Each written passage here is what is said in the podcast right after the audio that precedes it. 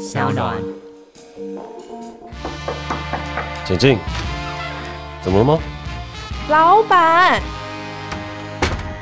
那些你不敢跟老板说的事，在这儿说给你听。Hello，大家好，我是 Jack，我是一名导演，同时也是一名创业家和酒吧的老板。而今天坐在我旁边的是我的同事 Katie。Hello，大家好，我是 Katie。平常我是 Jack 的员工，但因为这个节目呢，让我可以跟他在录音室平起平坐，当他的同事。好，上一集我们聊了冠老板，然后上上集我们聊了冠老板，就是已经重复了两个同样的题目，感觉有点无聊了。嗯，今天终于看到一个不同的题目。你这集要聊的事情是前辈，对，前辈。但前辈只是一个大包装。其实我会突然想聊这个题目，是因为你还记得我就是 Messenger Me，你跟你说、嗯、我们的第一集上架了，嗯，然后我就传给你，然后我就传说发疯啦，惊到惊到惊到，老板惊到惊到惊到。然后你因为我那时候是晚上大概九点多一上架就传给你，然后你没有回，你隔天早上就回我说什么发疯，发疯是什么意思？然后我就想说，对啊，发疯就是一个我平常的语助词，你知道吗？就是我只是发疯。这样，然后你就很认真问我说：“发疯是什么意思？”然后我就说：“没有啊，发疯只是我很兴奋什么的。”然后你就说：“发疯是好还是坏？”嗯，然后就有一种就是我用我平常可能朋友的方式对待你的时候，然后你你突然回我一个我不知道怎么回你，就是你很认真的看待我的发疯这样，可是我的发疯只是我平常的。那个可爱的举动，这样，然后我就突然想到这一题，就是跟前辈或是甚至跟老板相处的时候，好像没有办法真的当朋友。这是我第一个问题，就是我想问说，你觉得职场里面有没有真朋友？然后第二个问题是我上网查之后，就是大家跟同事相处啊，我就发现就是之前有一个调查，他说就是新鲜人焦虑感大调查，第一个他们最焦虑的就是他们不知道怎么跟同事相处，因为其实主管跟老板都只有一个。比较好解决，但是同事可能很多个，然后资深的同事可能更多个，他们对同事之间的相处就是很困扰，所以我就想说，我可以拿这个题目，就是从我跟你在那边发疯，然后你很认真问我说什么发疯，然后让我开始 pop up 这个 question，想要来问你，就是对于前辈相处，嗯，其实今天聊的问题，我刚刚听了一下，就觉得蛮大和广泛的。好，我可以，我可以，我可以说，我可以先说一个一个主轴，就是。Okay. 你可以先跟我聊，就是你觉得职场里面有没有真朋友？嗯，然后第二个你可以跟我聊，就是你觉得通常前辈啊，他们会给新人很多建议，就是会说，哎，这个工作要怎么做？经验谈，你觉得这个经验谈是真的经验谈，还是倚老卖老？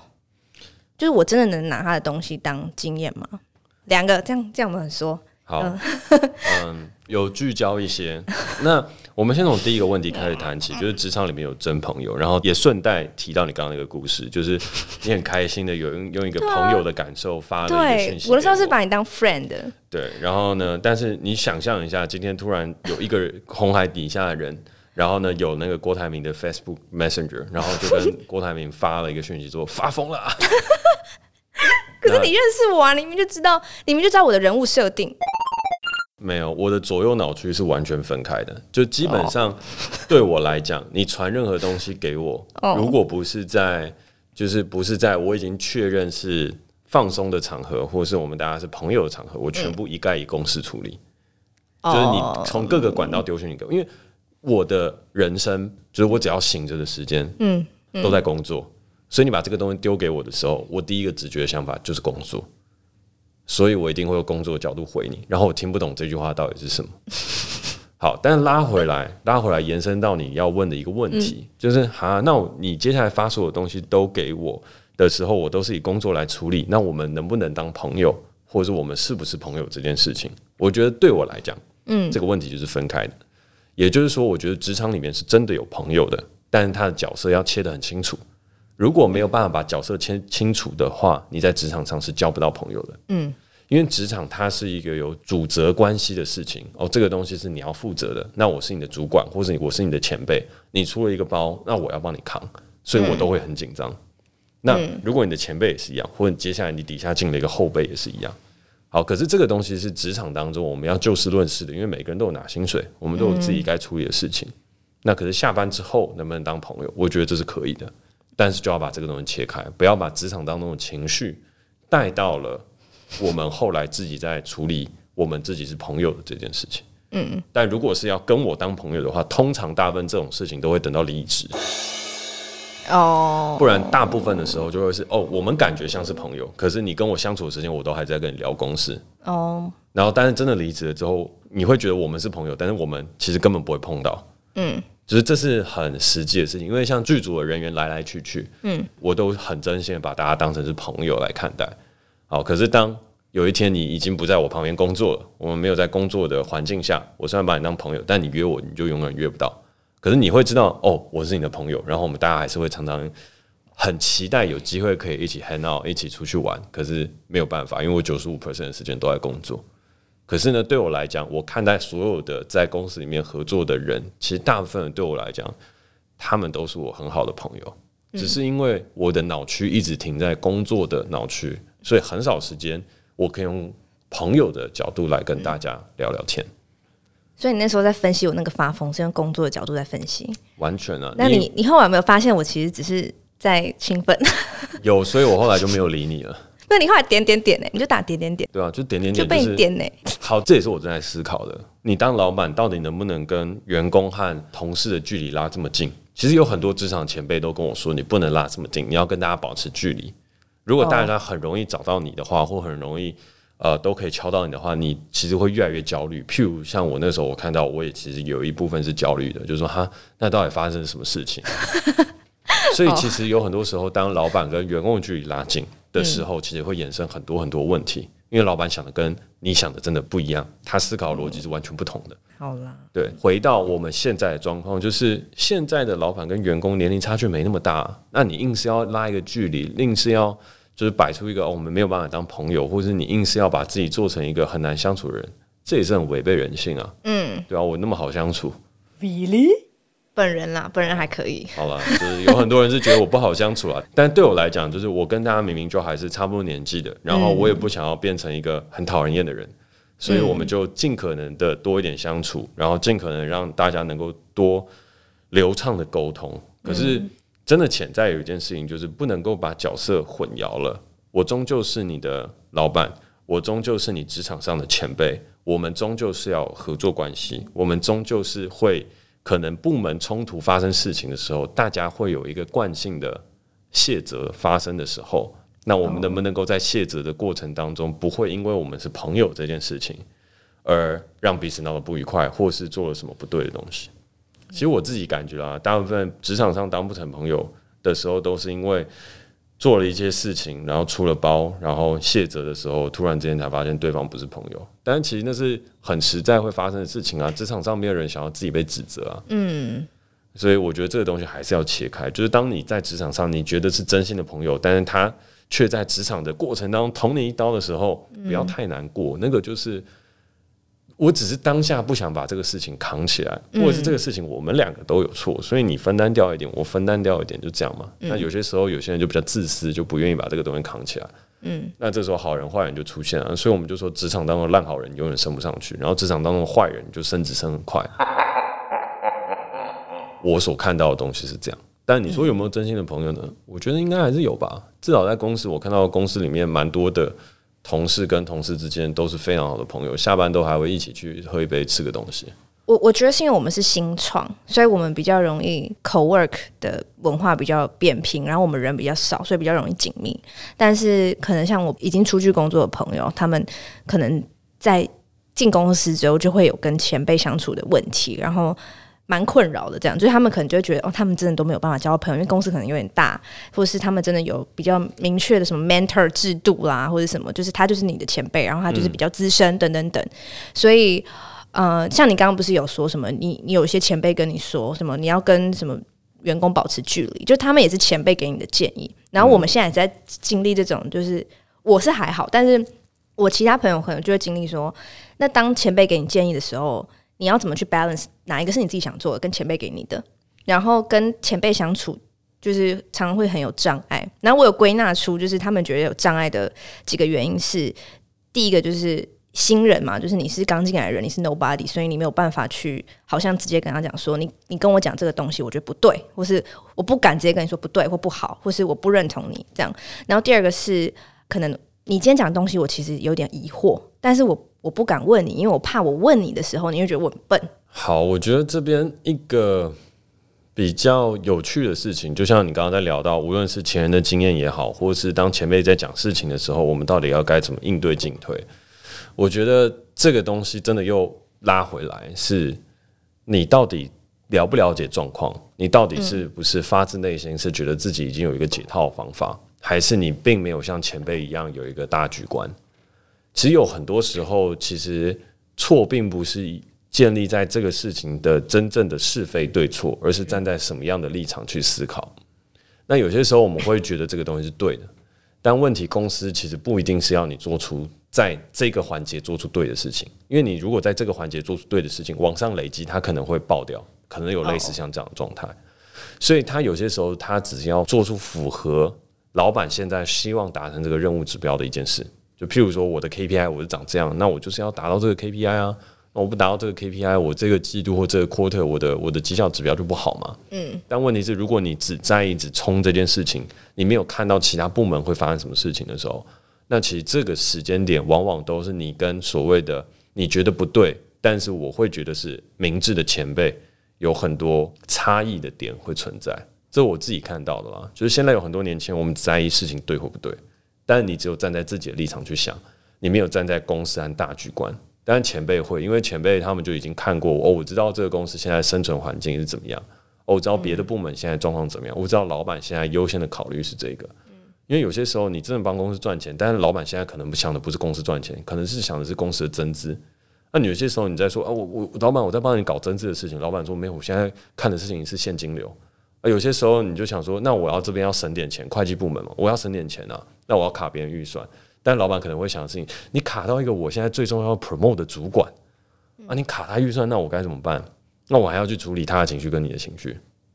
所以有很多时候我们在做一些事情，你会觉得前辈做的是错的，是因为你可能没有看到一个大局观。好，但是拉回来还是有一个可能会发生的事情，就是前辈真的是错的，他就只是说啊，我就是平常我就是这样处理啊，所以我这样处理就是最好，所以你这样处理就是不好。然后我就要把你的创新的这个东西磨掉，我要把你的棱角磨掉，不要不要让我产生太多的事情。但这个时候的话，我的建议都会是你要先听，无论如何先听一次不会有错。你不要那么急，不要那么急说第一次我听到这东西不对，你先做一次看看。嗯，因为这是你一个陌生的环境。如果你是来这边工作，你本来就要去熟悉这个环境学习，然后学习到了，知道了。摸熟悉了，那你就可以再往前去说哦。那我觉得这个东西要做什么样、什么样的改进？因为你上次这样说，然后我已经做过了。但不要去做一个就是、嗯、没有，我觉得逻辑上你就是错的，你没有我聪明哦。这个东西才是沟通上面最大的问题，因为我们常常用逻辑去判断很多事情，判断完了之后这是对的啊，我应该往前冲啊。可是说不定你的前辈都已经冲过、死过一回了，所以他才这样告诉你，然后告诉你一个对那样东西是对，可是我们是要这样做。嗯嗯，所以我给大家建议就会是说，前辈说的话，第一次你就先听，然后第二次你已经照做了，然后你说这个东西不可行，那你的时候就跟大家讲，这不可行，因为我已经做过了。拿事实来说，不要拿你脑中的推测来讲。但很多时候是你还没有做什么事情，然后前辈就先跟你说：“我跟你讲，你不要那样做，因为你那样做会怎样。”可是你自己都还没试。其实我觉得这个东西很有趣，就是这也是我自己观察到的。就我们常常会提出很多是我们觉得这不对，然后会发生这样的事情，然后会设想很多情境。但是其实当我们真实处于那个状况，或者我刚刚说我要你举例，就譬如说你已经有那个情境了，你应该很快可以举出什么什么什么例子出来啊。就比如说我进到公司的时候，我的前辈他就跟我说：“诶，这个东西你就不要写，这样写你的主管会不开心。”就是譬如说应该会有这样的例子冒出来，或者是你朋友会遇到。可是，一瞬间其实我们没有办法把这个东西做出来，因为我们是先设想这个情境。我们是先认同了这个情境，然后再把这个情境带入到我们在职场上面的很多时候的例子当中，所以我们会有很大的反抗和反作用力。就是这个情境一过来，这个例子一过来，我马上套上去，就是啊，你看他又不想要听我说这些，他又不想要叫我去做这些，然后我的心生的反抗的东西就会出现。我自己有看到蛮多的同学是这样子的，就是人家明明都还没有做些什么，但你已经把自己当成一个受害者。你就已经哈，那我那我就这样好，那我就算了。然后你也没有看到自己真的做错的地方，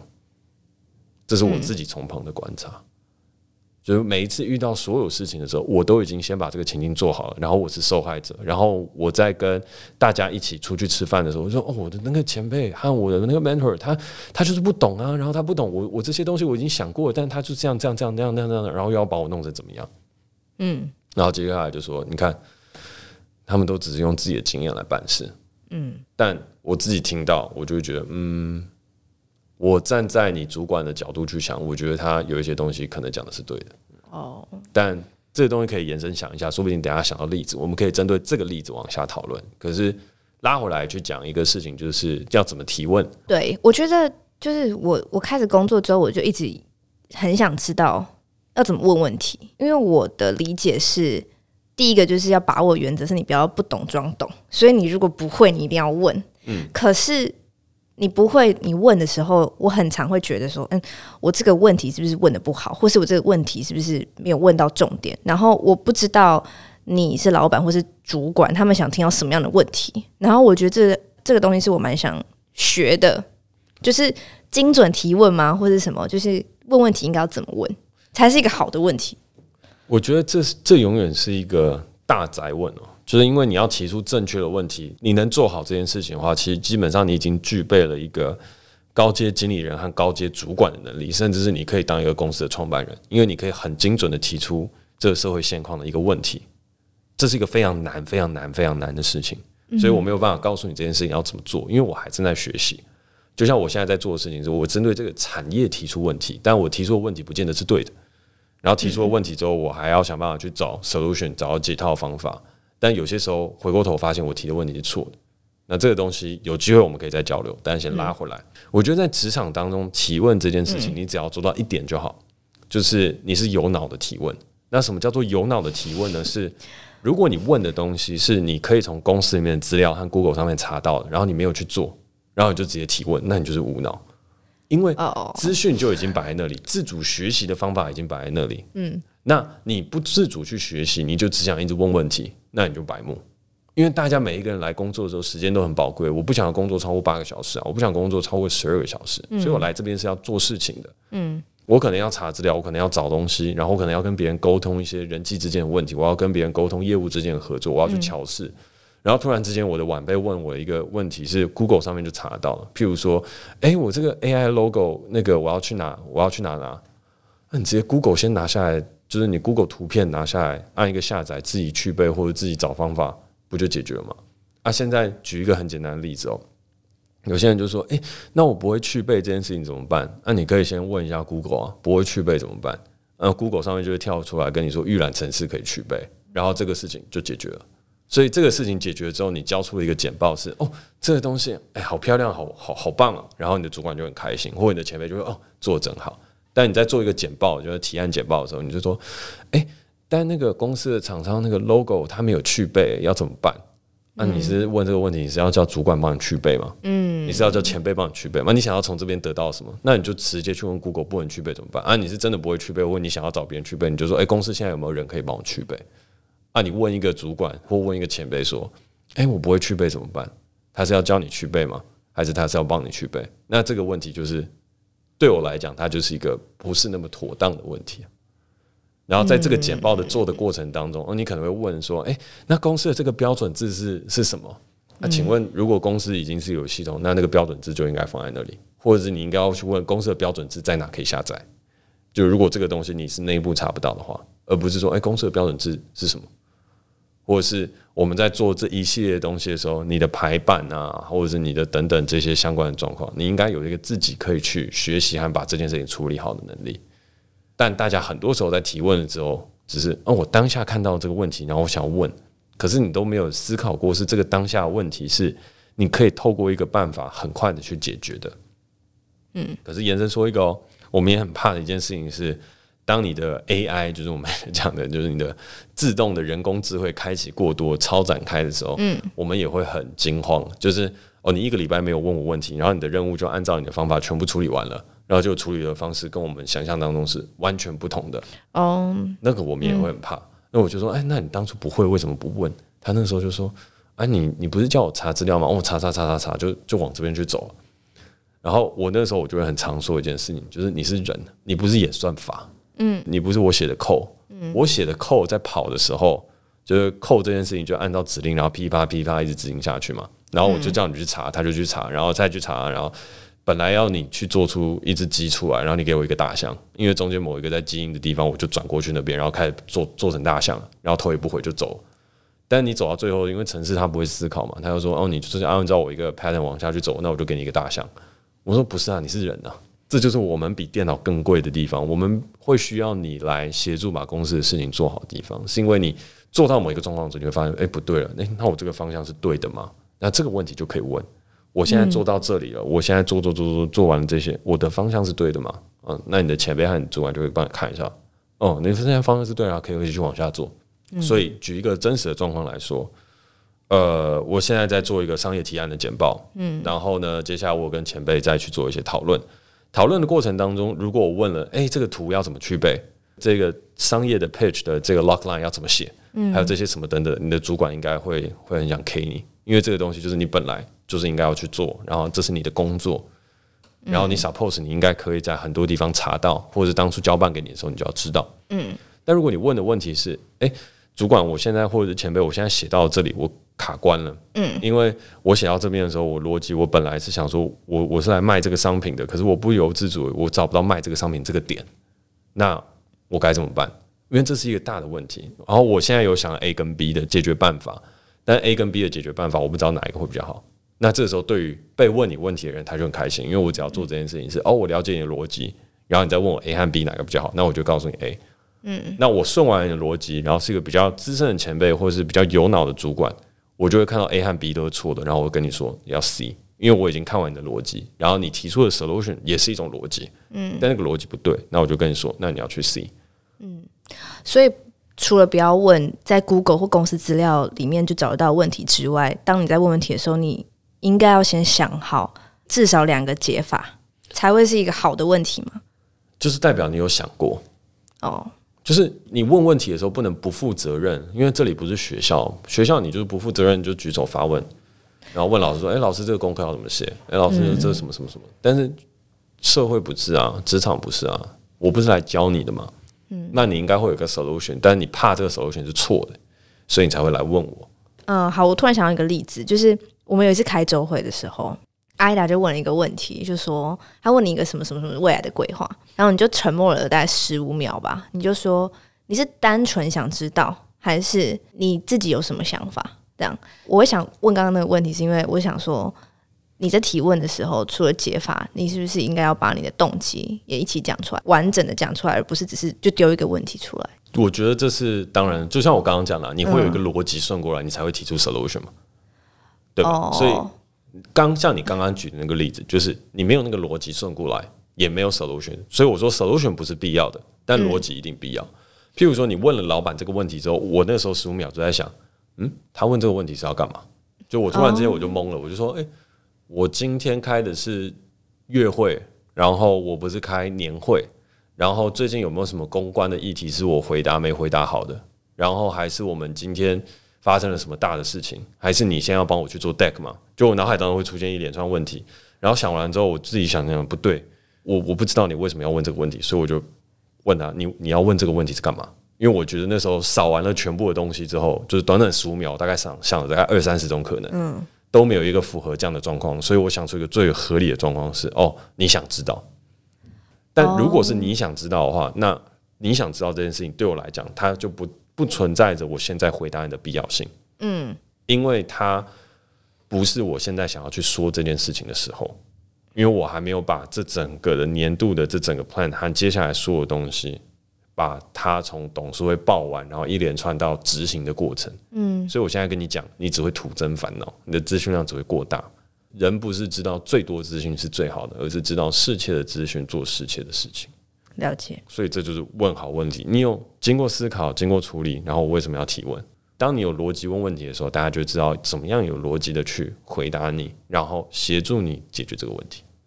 好，那我来说一下为什么我今天要问这个问题的这个逻辑呢？就是因为我在录那些你不敢问老板的事，然后我每一集都要问你问题，所以我想要问你要怎么问问题，好让我之后可以问好问题，是不是很棒？